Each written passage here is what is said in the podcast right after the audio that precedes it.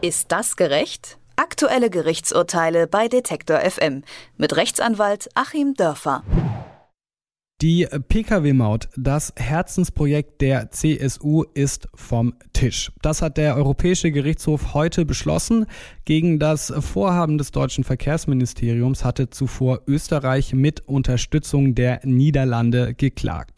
Das Urteil, das kommt relativ überraschend, denn der EuGH-Generalanwalt hatte Anfang des Jahres empfohlen, die Klage fallen zu lassen. Ob das Urteil und eine Pkw-Maut nur für ausländische Autobahnfahrer gerecht ist, darüber spreche ich mit Rechtsanwalt Achim Dörfer. Hallo, Herr Dörfer. Guten Tag nach Leipzig. Der EuGH hat heute entschieden, dass die geplante Pkw-Maut gegen EU-Recht verstößt. Wie genau begründet der EuGH seine Entscheidung? Ähm, die Rechte, gegen die hier verstoßen wird, das sind drei Punkte, die der EuGH aufzählt. Einmal gibt es hier eine Diskriminierung von Ausländern, ähm, die man ja nun gerade durch die EU und die Grundidee der EU vermeiden möchte.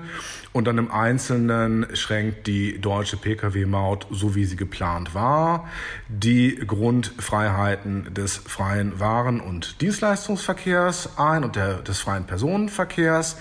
Das sind eigentlich alles so die bekanntesten Grundfreiheiten. Zusammengefasst geht es halt darum, dass sich Ausländer auf den deutschen Straßen nicht zu denselben Bedingungen bewegen können wie Deutsche und deswegen denen gegenüber benachteiligt sind.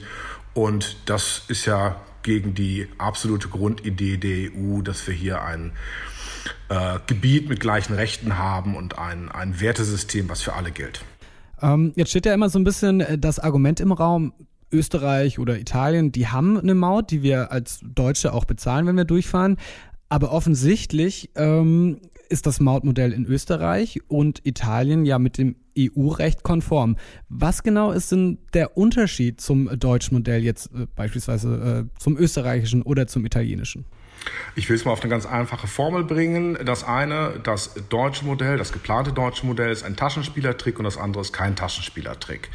Ähm, man hatte ja hier versprochen im Wahlkampf, Frau Merkel war es, dass die deutschen Bürger nicht mit einer Pkw-Maut äh, behelligt würden. Und das Ganze hat man dann versucht, so umzusetzen, dass man eben die Deutschen finanziell nicht belasten wollte. Und ähm, das führte dann dazu, dass man letztlich die Ausländer gleichzeitig bezahlen und nicht bezahlen lassen wollte.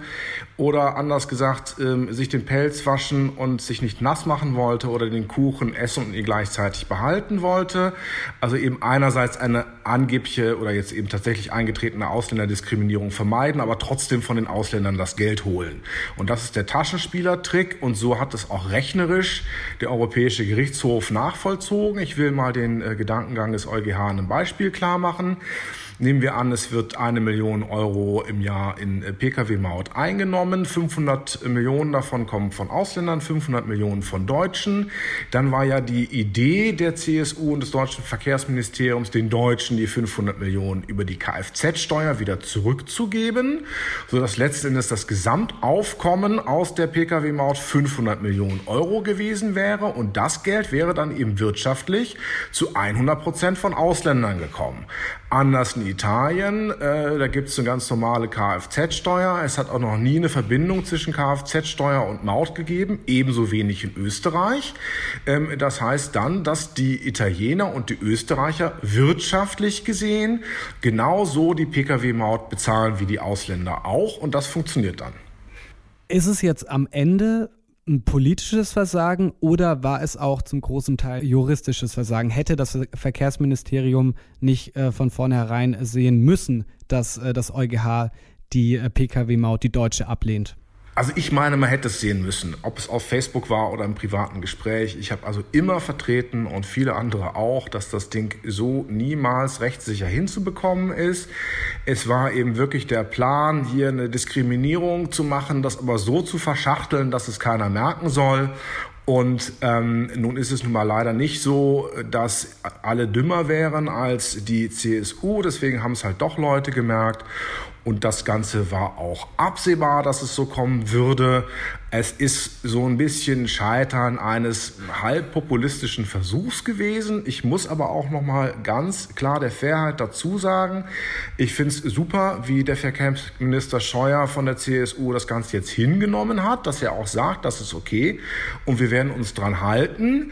Mm, und dass er da eben gerade nicht die populistische Version fährt, äh, zu sagen, jetzt ist die böse EU schuld.